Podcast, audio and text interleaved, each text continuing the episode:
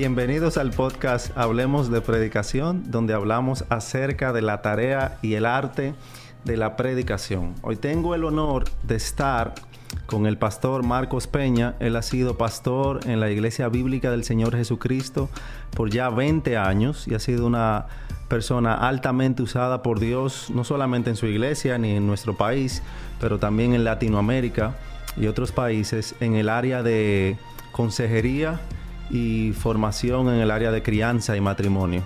Pastor, muchas gracias por acceder a esta entrevista. No, no, gracias a ti Ángel, es un placer eh, estar contigo y poder hablar de estas cosas. Así que siempre es un, privilegio poder eh, compartir eh, aspectos de la palabra de Dios y de su reino que puedan ser útiles a otros. Pastor, este podcast es de predicación, así que hablemos sobre predicación. Y el tema que quisiera tratar con usted es un tema que es, yo creo que vital para la formación saludable de cada ministerio. Y es un tema que tal vez cuando se habla de predicación no se trata lo suficiente. Y tal vez lo hemos visto más ahora en la pandemia. Es el tema de predicando a familias Anteriormente no teníamos en, la iglesia tantos niños y tal vez jovencitos, sino que se iban a sus clases directamente en muchas ocasiones y tal vez no nos hacía pensar tanto eh, en la familia y esos niños, pero ahora vemos esa necesidad y es algo que no solamente durante el COVID siempre debe estar presente a la hora de pensar en la congregación a la cual vamos a predicar. Así que yo quisiera pedirle algunos consejos en su experiencia enseñando tanto acerca de familias, algunos consejos para poder moldear o formar mejor a las familias de nuestras iglesias eh, a la hora de predicar. No necesariamente pensando en hacer una serie sobre la familia, pero que siempre estemos pensando a, a la hora de aplicar las escrituras en las familias que tenemos en nuestras congregaciones. Qué bueno que hiciste esa aclaración porque la iba a hacer, que tú no estás hablando de que, de que prediquemos acerca de familia para familias, sino más bien de que seamos conscientes cada vez que prediquemos que hay familias allí reunidas y sobre todo que hay niños.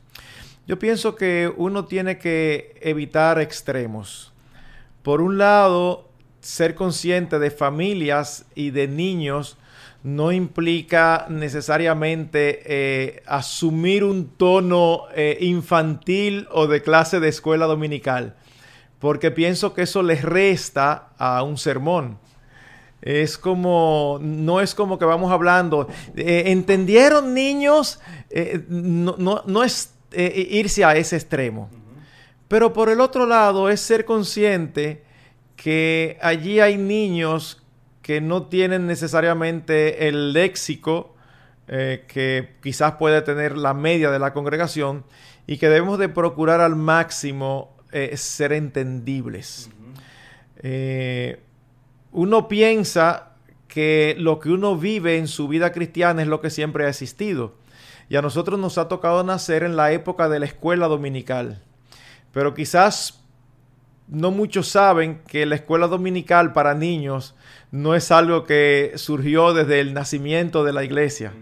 Es algo relativamente reciente y no estamos en contra. Hay personas que están en contra, no estamos en contra. Porque es una enseñanza especializada. El punto y el daño que puede hacerse a veces es que se extiende tanto y tan especializado que cuando finalmente llega el momento de hacer el cambio de escuela dominical, al culto es, es algo tan drástico o tan diferente para ellos que entonces definitivamente no entienden nada. Y parte de la culpa no la tiene necesariamente el predicador, sino quizás que no ha tenido una exposición a un material un poquito más sólido. Es interesante que en el Antiguo Testamento nosotros vemos a los niños formando parte de toda la congregación en momentos muy significativos en el libro de Josué, cuando él reúne, entran ya a la tierra prometida y, ya han eh, eh, iniciado gran parte de la conquista y se van a establecer, se lee la ley. Y de una manera específica el Espíritu Santo quiso consignar en el registro histórico que estaba allí todo el pueblo y decía mujeres y niños. Luego más adelante, en el tiempo que retornan de la cautividad, tanto en el libro de Esdras como en el libro de Nehemías, también de manera específica se mencionan a los niños como parte de la congregación. Entonces, lo que quiero decir es que tenemos que tener cuidado, por un lado, de no aprovechar las herramientas que uno tiene. Eh, algo no es bueno por ser viejo o por ser nuevo. Sencillamente si está pegado a las escrituras, si, si viola algún parámetro. Entonces, por un lado, eh, tenemos que tener cuidado de no hacer tanto énfasis en, el aspecto especializado hacia los niños, que, inclusive eh, eh, detengamos un poquito lo que es su desarrollo en términos de conocimiento de las escrituras. Pero por el otro lado, tampoco ser ignorante que son almas eternas que están allí sentados y que necesitan escuchar la palabra de Dios. Entonces, en ese sentido, yo creo que debemos el primer punto y el primer paso es lo que tú empezaste diciendo. El predicador tiene que ser consciente de su auditorio. Y en esta época hay muchos niños en el auditorio. Eso significa que tú tienes que hacer algún esfuerzo adicional porque no es lo mismo hablar a un adulto que hablar a un niño, ni siquiera en una conversación espontánea. Eh, no. Eh, eso es lo primero. Y lo segundo es puede ser que tú uses una terminología eh, que es común, pero cuando tú te das cuenta que dijiste una palabra, y, uno a veces se da cuenta que dijo una palabra que puede ser un poquito dominguera, como decimos aquí, eh, da un, sinónimo. No solamente para las personas de la congregación que tienen un nivel eh, formativo, educacionalmente hablando, más bajo, sino también para los niños. Pensemos, debemos pensar en ilustraciones que sean pertinentes a los niños. Ahí yo creo que eso es eh, sumamente importante lo que está diciendo. Y recuerdo que el predicador Steve Lawson decía en un taller de predicación que algo que Arcy Sproul, que fue su maestro de predicación, le puso a hacer en una de sus primeras clases, fue agarrar un diccionario de sinónimos. Entonces lo ayudó a expandir su vocabulario para explicar mejor lo que está enseñando. Y yo creo que eso es muy importante porque eh, viéndole el balance al cual nos está guiando, porque muchas veces queremos poner la cosa demasiado sencilla para los niños. Y me pasó con un jovencito en la iglesia que tenía 12 años y yo hablando con él de sus clases, el niño está viendo trigonometría, o sea, filosofía, historia del mundo, pero la mamá me decía, no, pastor, porque yo quiero como una clase sumamente sencilla de la Biblia para él. Y yo pensaba, wow, como que estos niños, eso mismo que está pasando, como que en la escuela dominical lo ponen a pintar, le enseñan una cosita, pero en la escuela están viendo cosas Otro profundas. Nivel. Otro nivel. Entonces, cuando te pasan a la congregación a escuchar la predicación, entonces por eso es que se, se sienten un poco perdidos. Sí. O sea, que excelente mantener ese balance que usted dice. Sí, sí. Otro aspecto a tener en cuenta es a la hora de hacer aplicaciones. También sé que hay buenos hermanos, buenos creyentes fieles y eh, personas eh, de nuestro respeto, pero que tienen la idea de que la aplicación se predica la palabra y que se deja la aplicación al Espíritu Santo. Bueno, nosotros no entendemos eso. No creemos que tú hacer una aplicación específica estás minimizando ni menospreciando la actividad del Espíritu Santo. Porque a fin de cuentas, el Espíritu que lo hace todo, tú puedes hablar todo lo claro que sea, tú puedes hablar e ilustrar lo más claro. Y si el Espíritu Santo no abre el entendimiento de un adulto, de una esposa o de un niño, no importa qué tan claro tú lo hagas. Claro, esto no es una excusa para hablar enredado, pero lo que queremos decir es que tú lo puedes hacer humanamente hablando de una manera perfecta y no garantiza ningún resultado, porque nosotros los resultados no están en nuestras manos, están en las manos del Señor. Y alguien que predica, esa es una verdad que debe tener muy claramente eh, eh, en su cabeza y en su corazón, porque eso es lo que lo va a hacer depender del Señor. Ahora bien, habiendo dicho eso, hay aplicaciones que son eh, muy específicas, hay verdades generales si tú estás hablando acerca de la importancia de obedecer a las autoridades, eso se aplica a todos nosotros como ciudadanos. Eso se aplica a todos nosotros como miembros de una iglesia. Eso se aplica a, a todos nosotros como miembros de una familia.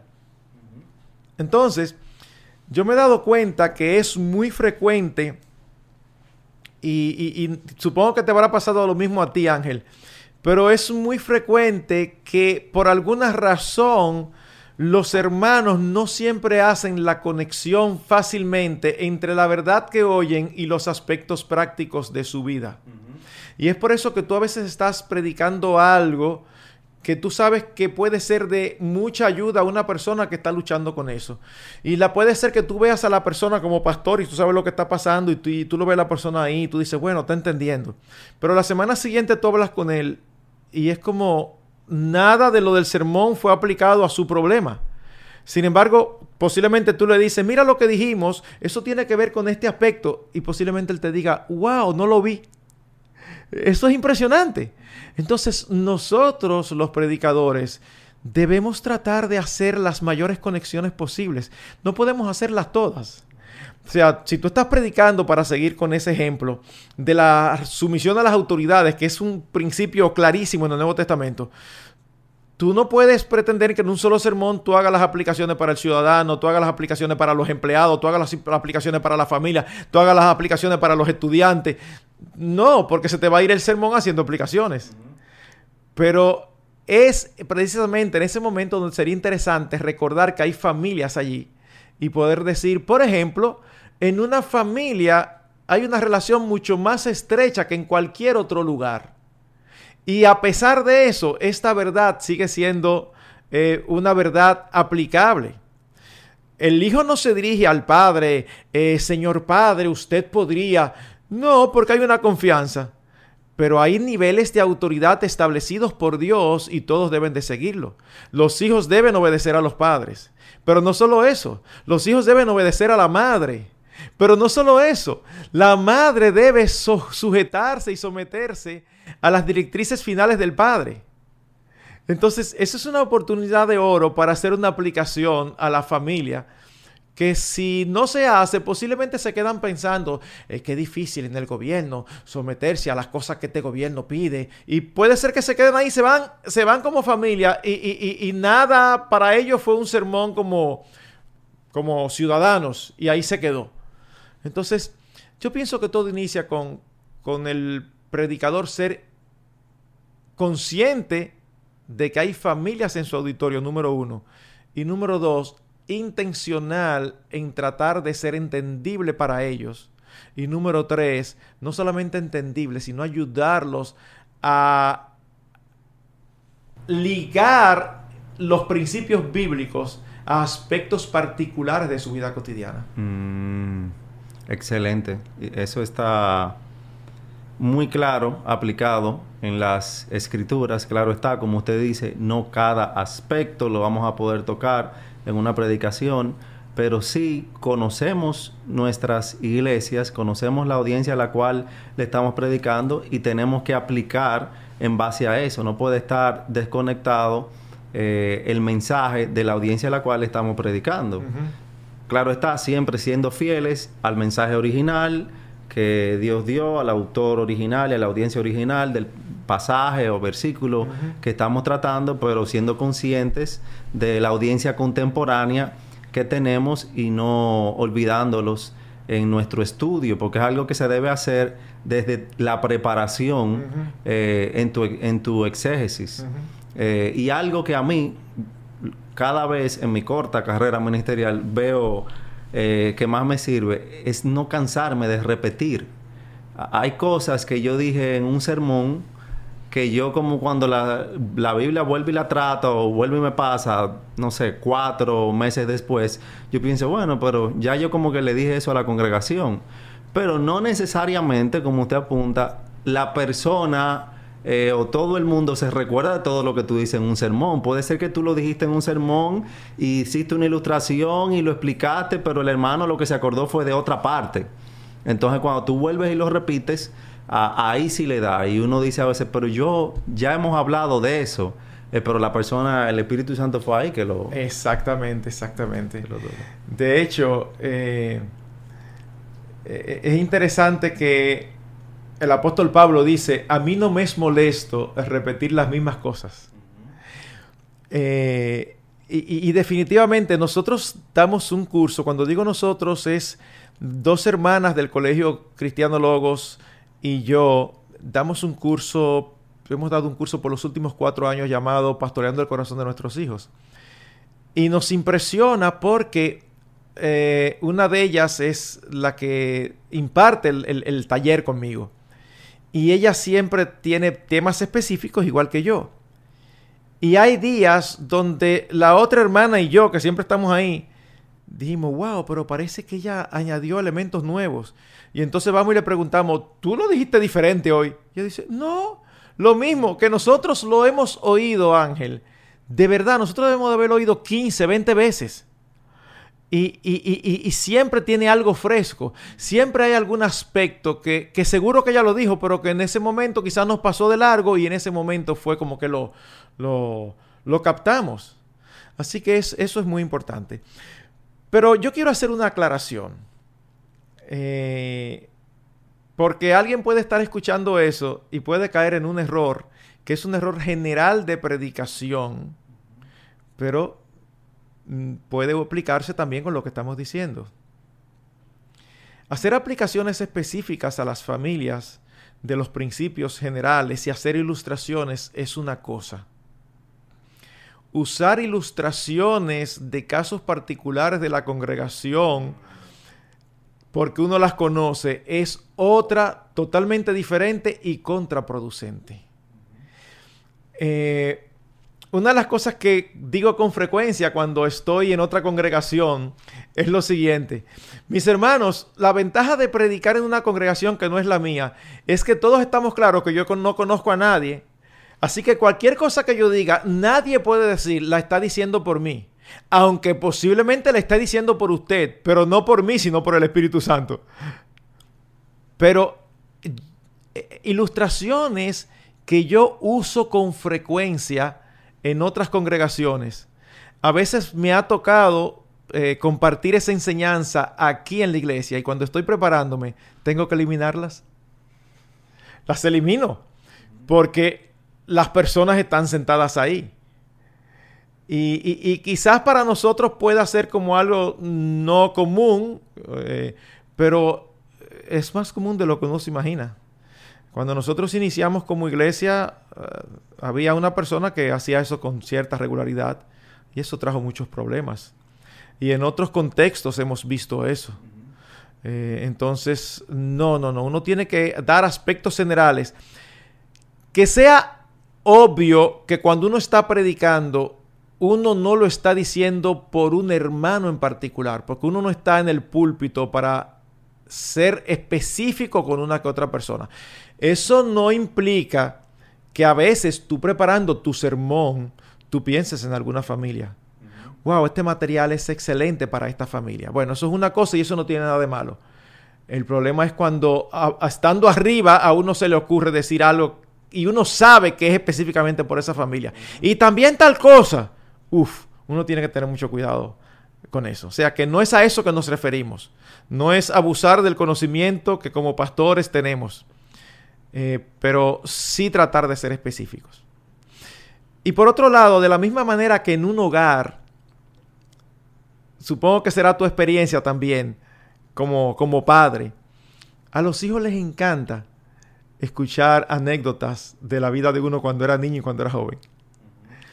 Pues mire, de verdad, uno debe y puede más bien usar anécdotas de su vida pasada siempre con cuidado de que no, de que las anécdotas no sean siempre en las que uno es el héroe, sino más bien eh, eh, de fracasos, porque a veces hay eh, predicadores que todo el tiempo están hablando de sus victorias y llega un momento donde la, congregación se siente mal. Es como, no, pero este es perfecto, tú, todo, lo tuyo, todo lo tuyo es genial.